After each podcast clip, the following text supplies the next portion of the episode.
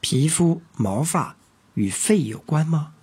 曾经有一个很漂亮的女孩来看病，说她得了一次肺炎后，脸上就生了很多的小痘痘，大便也不通畅了，吃了很多药不见好转。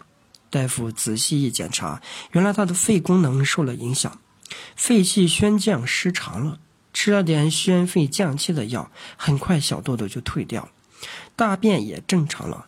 为什么小痘痘和大便不通都和肺气有关呢？《内经》中更明确地指出，肺脏病变常常引发皮毛发生焦、脆、腰、败等病变。《黄帝内经·素问·六节脏象论》云：“肺者，气之本。”其华在毛，其充在皮。《黄帝内经·灵取经脉》云：“手太阴气绝，则皮毛焦。”《黄帝内经·灵据本神》云：“肺喜乐，无疾则伤破，皮革焦，毛脆色腰。”《黄帝内经·素问·伪论》云：“肺热者，色白而毛败。”这些提示我们，皮肤。与毛发的营养状况与肺的功能密切相关。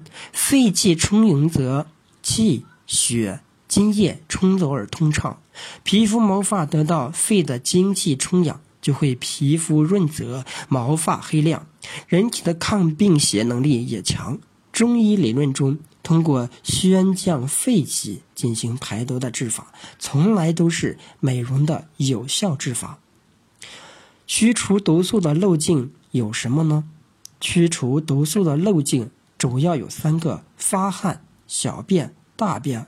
而肺主皮毛，调节汗液排泄，通调水道，能使毒素从汗而出。肺与大肠相表里，肺的速降能让毒素从大便而出，可见肺脏在排毒养颜中特殊重要的意义。宣肺消降。具有独特的美容价值，所以肺功能不正常了，当然可能是皮肤长痘、大便不畅。肺要如何养生呢？中医认为，肺在治为忧，忧伤肺，当用忧伤以喜胜之，以怒解之的方法来养。也就是用喜的情绪来战胜忧伤的情绪，或是用怒的情绪来缓解。当然，用愉快的情绪最好。补肺养颜，鲜人参、燕窝粥。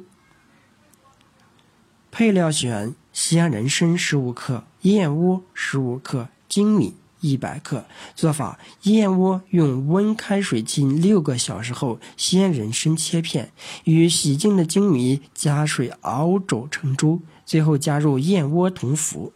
其功效是补中益气、补肺养颜，对肺气虚、神疲乏力、失眠健忘、颜面无华者最好。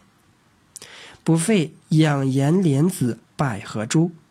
配料选蜜饯樱桃十个，水发莲子一百克，鲜百合一百克，白糖三十克。其做法是：莲子、百合用沸水煮熟后捞出，碗底中间放一些莲子，百合放在莲子四周，再把剩余的莲子装入碗内，撒上白糖或少许清水。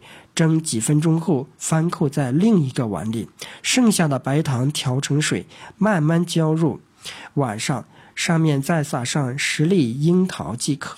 其特点是色艳味佳，补肺健肺，养颜美容。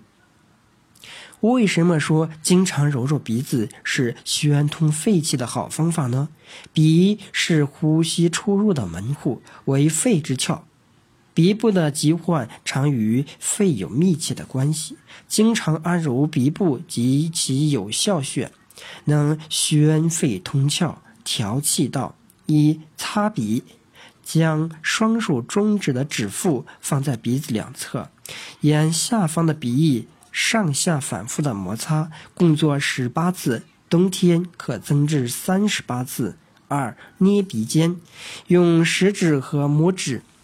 捏鼻尖，揉至鼻部热麻、呼吸通畅为度。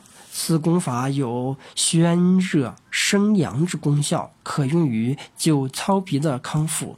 三、揉鼻下，鼻下部有人中穴，人中沟的上三分之一和下三分之二的交界处，以中指或食指的指腹按揉，顺时针方向六十次，逆时针方向揉转六十次，然后再向深部点按二十次。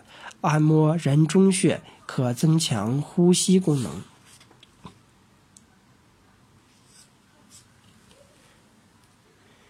为什么说健肺操是简便的健肺方法呢？一伸展扩胸，相当于平时所做的扩胸运动，其要领是吸气时伸展双臂，呼气时还原。